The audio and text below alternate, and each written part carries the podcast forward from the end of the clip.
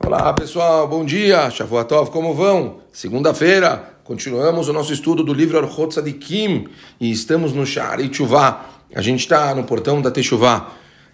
Continua o livro Orchot Sadikim falando o seguinte: se despertarmos para o arrependimento, uma pessoa que ela desperta, ela quer fazer Teshuvah, ela quer se arrepender, ela quer mudar, não teremos sucesso em nosso processo se não cobrirmos sete pontos essenciais Quais são os pontos necessários para uma pessoa ela conseguir concretizar de uma forma real o processo de Teshuvah?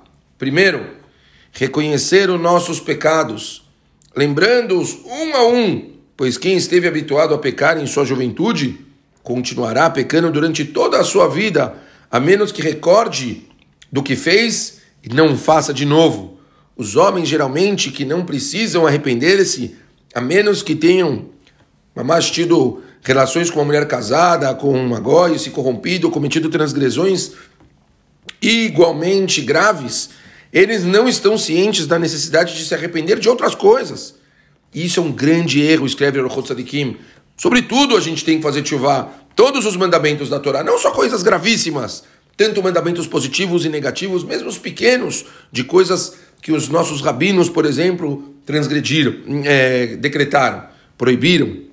Transgredir decretos rabínicos é grave e pode incorrer em pena capital. Certo?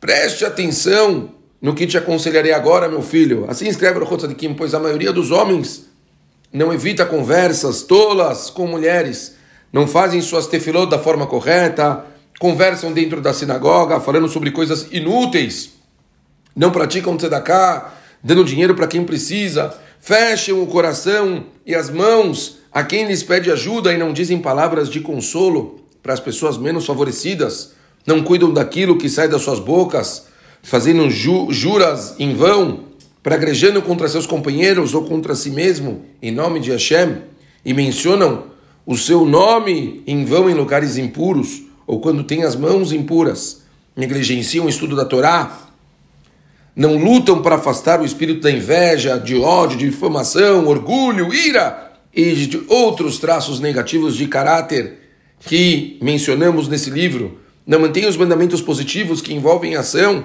não respeitam as leis de danos e prejuízos, e assim, uma lista muito, muito grande. A pessoa em processo de chuvá precisa saber quais são os mandamentos que não cumpriu ou que cumpriu de modo incorreto. Como sabê-lo? Estudando o Torá e se aprofundando nos detalhes de suas mitzvot, para saber quais cumpriu, quais não cumpriu, no que pecou e como. Se não souber dos detalhes, como saberá de que deve se arrepender? Por isso, deve conhecer bem os pecados que cometeu, como está escrito, pois reconheço minha transgressão e ante a mim está sempre o meu pecado. É isso, pessoal. A gente continua, se Deus quiser, amanhã. Um beijo grande para todo mundo e ótimo dia. Valeu!